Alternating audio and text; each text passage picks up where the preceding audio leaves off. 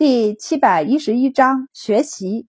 白善和周满有五天的假期，冠礼结束后的第二天，也才是他们假期的第三天，所以周满一点也不着急。日上三竿才睁开眼睛起身，用过早食后就躲到了书房。他和莫老师约好了时间，打算进行一场诊断和被诊断的深度谈话。昨天收到学生邮件，一直有些担忧的莫老师。没想到自己怀揣着关心的吃了一嘴的狗粮，他还以为他的学生因为过于年轻，却经历过的病患多，才又经历过一场战争，所以心理出现问题了呢。谁知道就好气哦！一直单身，难道是他的错吗？莫老师深吸一口气，却不得不坐在他的对面，细致地告诉他，怎样程度的以自我为中心是正常的表现。怎样的是超过了限度，即俗称的有病。像周满这种在特定人面前的一定以自我为中心的表现，只不过是散发了恋爱的酸酸臭味而已。虽然酸臭，倒还不至于成为有病。不过常欲的表现超过了一定的限度，莫老师觉得这是他心中不安、产前抑郁的表现。他想起了什么，叹息一声道。这就是为什么当下医学更提倡孕囊孕育孩子的原因，基本上不鼓励女性以母体孕育孩子。女性怀孕生子，对其生理和心理都是一个巨大的考验。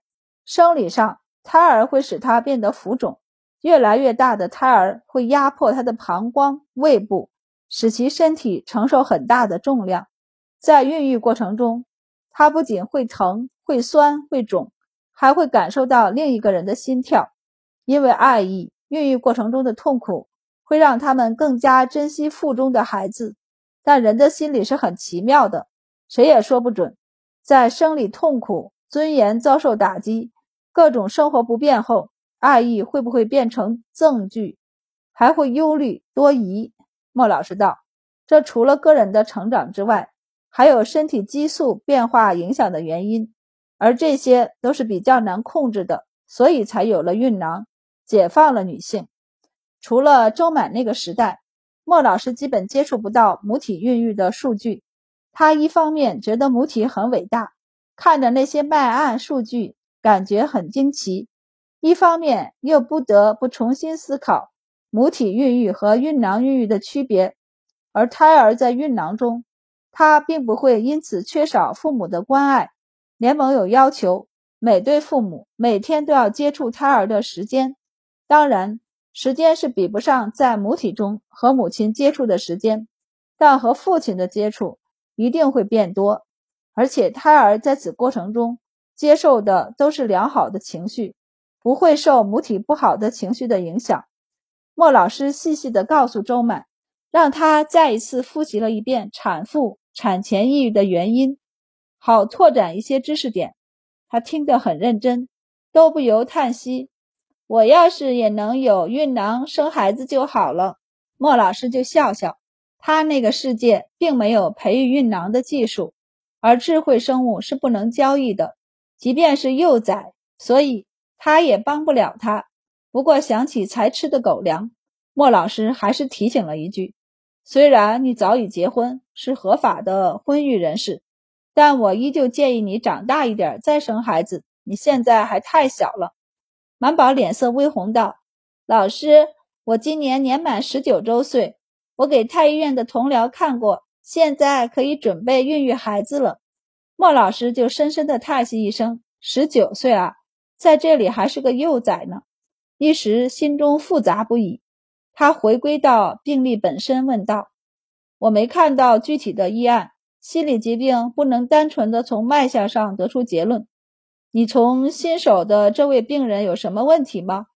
周满其实很少接触心理病人，治疗过程中的开解的一些都是很轻微的心理疾病，并不值得一提。像这种心理疾病大到可以影响身体的，在莫老师的记忆中只有两例。满宝就想起昨天和常玉的恳谈，虽然他说的不多。但满宝还是能发现了不少问题。他道：“这一位病人是一位公主，对着别人，甚至是白善，他都不能够将常玉的病情完全告知，毕竟这是病人的隐私。但对莫老师则没有这个顾虑：一来他是医者，二来他还是师者，三者因为他不是这个世界的人。莫老师歪头：“公主就是你说的你的君王的女儿。”满宝点头：“是。”他的生母生他的时候难产，所以一生下他就死了。他从小养在皇后膝前，虽然他几乎不提起他的生母，但我想他生母对他的影响其实不小。他有些恐惧，会和他的生母一样。莫老师不由坐直了身体，道：“很有这个可能。面对这样的病人，你得时刻注意他的脉象和胎位，不断的给他信心，告诉他。”他可以平安生产，心理上的健康会大大增加顺产的几率。还有呢，满宝道，他从小养在皇后膝下，但毕竟不是嫡女，虽然活泼大方，心里其实也是有些敏感的。驸马和他府中的孩子才算是他最亲近的人，因此他的表现才有些异常。他正在孕育未育的孩子，两人的关系更近了一步。所以他会下意识地争夺魏玉的注意力，魏玉的目光一不落在他身上，他心里不仅会委屈，也会惶恐，所以才会那么不受控制的落泪。可是夫妻间的关系很奇妙，满宝又觉得魏玉太过深入地了解常玉，使常玉的脆弱和短处太多的暴露在魏玉的面前，是个不好的选项。莫老师想到他们那个时代的婚姻制度和现状。也不由头疼，在他们这里就要简单的多。夫妻双方一起面对，要是有一方不愿意暴露出自己的人品和性格，那就大大方方的离婚就是了。莫老师只能和周满一起想应对这个病例的治疗方案。满宝一直在书房里待过了午时，还是白善总是不见他，找了过来，他才意犹未尽的从空间里出来。他和白善道。我有一些头绪了，明天我要去长玉公主府看她。白善无语，她的病情很急吗？倒也不急。那我们明天去护国寺赏梅，还去拜访一下智忍大师和戒琛大师。等你收假后再去看长玉公主。安宝想到长玉昨天走时还有些不自在，显然有些懊恼，在他面前说太多了。这样一来，让他有更多的时间来缓冲也不错。于是点头，兴致勃勃地问道：“就我们两个吗？”白善点头：“对，就我们两个。等见过知忍大师，我们再在护国寺里用一顿素斋，傍晚便从护国寺的那条街往回走。”智忍还是很高兴见到两位小友的，他的胡子更白了，连眉毛都开始变白了，越发的慈眉善目。看到两位小友。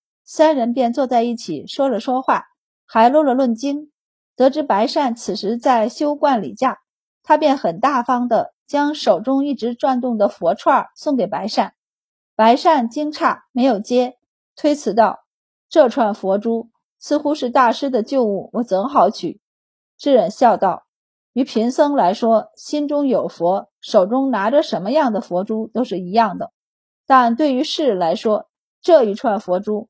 贫僧拿了几十年，勉强还是有些价值的。小友不是俗人，但贫僧这一刻却想送些俗物。白善不由看了满宝一眼，这才双手接过，谢过智忍大师。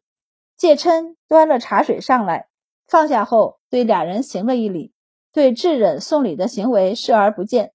但寺庙中的其他僧人就没这么淡定了。智忍手中的这串佛珠，拿着很多年。用僧人们的话说，就是沾染了佛性。不知多少人想求知忍的这一串，不是其中一串佛珠。谁会想到智忍大师会这么轻而易举地送出去，眼都不眨一下？白善收了智忍大师的礼，对戒琛大师却更热情了。大师，我有些招式学得不够好，想要再请教一二。智忍大师就笑眯眯的道。你们去切磋吧，我和周小友下下棋，说说话。周满其实不想和智忍大师下棋说话，他下棋又下不过对方，没意思。他更想看白善和戒琛大师切磋和交习，但智忍大师都开口邀请了，总是拒绝也不好。满宝只能目送他们离开，然后他立即拿出棋盘和棋子来，打算速战速决。更喜欢慢悠悠下棋的智忍大师无语，他无奈地摇了摇头，笑问：“周大人的性子还是有些急躁，陛下没有让你去练一练性子？”“没有。”满宝道，“陛下应该觉得我性子不错。他感觉皇帝的性子比他可急多了。”智忍大师笑了笑，也不耽误时间，抬手请他先走。满宝也不客气，捏了一颗棋子后落下。落子中规中矩，很守规矩。智忍大师笑了笑，他见过周满和白善下棋，他们两个自己对弈的时候，那可真是什么奇招都有。在西域的时候，无聊起来，直接拿出纸笔来，将各种稀奇古怪的奇招都试了个遍，然后记录下来。智忍大师冲他笑了笑，慢悠悠的下棋，用棋来磨练他，一点不被他的急躁所影响。满宝这一盘棋却下得大开大合，速度极快，可奈何智忍大师就是不赢，反而慢悠悠地将落子，将他的棋子围在中间，却总是给他留几条生路，他想要假装看不见都不行。满宝抓耳挠腮，只能继续下。下着下着，两人都捡走了不少棋子，满宝的心也慢慢安定下来，开始认真的对待棋局。智忍大师见他心静下来了，便笑了笑后，也开始认真起来。周大人，听闻太医署要在各地增设医署了。满宝笑道：“大师消息好灵通，此事还没定下呢，只是拿到朝堂上议论议论而已。”智忍大师笑了笑，和周满道：“各地寺庙一直有施粥施药的传统，若是太医署要增设地方医署，或许……”与各地寺庙可以合作，满宝问道：“这是大师的意思吗？”智忍大师叹息一声后道：“护国寺本意是传扬佛理，引人向善。”满宝笑了笑后道：“朝廷也讲善，但我认为在善之前有公正，有法理，以法理治国，天下才能久安。而用了法理，那就不能再掺和宗教，不论是佛还是道。”两个教派的教义其实都顺应了时代，教人自省向善，但绝对不适合与朝政纠缠在一起。满宝直接拒绝了智忍大师，智忍大师便道：“将来太医署若有需要帮助的，只管与护国寺开口。太医署不同于其他部门，它主要是治病救人，因此护国寺想与他们合作，奈何周满不想和他们合作。”虽然在某些地方，佛寺的影响力可能比朝廷大，但满宝并不惧。现在国家安定，国库虽穷，但并不空虚。他们慢慢来，就是一点儿也不急。他并不想因为急躁而给将来埋下更大的祸患。一盘棋局结束，满宝没有任何悬念的输了。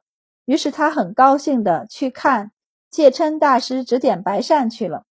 智忍大师其实是有些迷惑的，他和周满一起去看白善习武，心里一直想不明白周满为何对佛寺如此戒备，白善亦是如此。只是谈经论文时还好，只要涉及入世和朝政，俩人就瞬间尖锐起来。回顾历史，智忍大师微微叹息一声，送走白善和周满后，便让戒琛将护国寺主持请来。他道。太医署拒绝你们的合作，主持应该是已经预料到，点了点头。那我们自己施粥施药就是。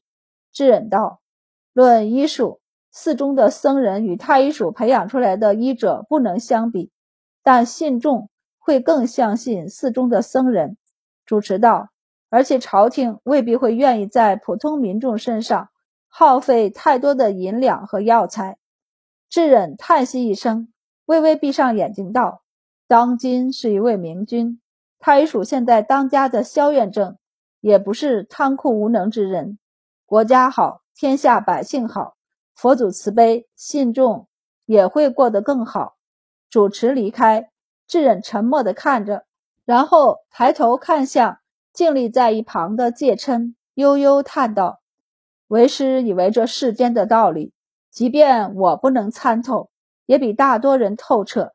可如今看着你主持师兄和周满、白善之间的认知区别，为师便生出许多疑惑来。”戒琛不明白，师傅本已经跳脱世俗之外。为何突然又让心沉浮于红尘之间？智忍道：“白善说的对，佛家要的便是入世。我修习佛法，钻研佛经，将佛理经义译出，为的是传教。传教便是入世。既入世，夙愿未曾达到，又怎能超脱而去呢？”智忍笑了笑后道：“可这世间的道理就是没道理。他说佛家要入世。”却不愿治下百姓信仰佛道，认为佛与道都是蛊惑人心，不利于朝廷开化。但佛道难道就不能开化百姓吗？谢琛无语，头好疼，感觉还是武僧最简单，打架最畅快。要不然下次白善来请教武艺，对他温和一点儿。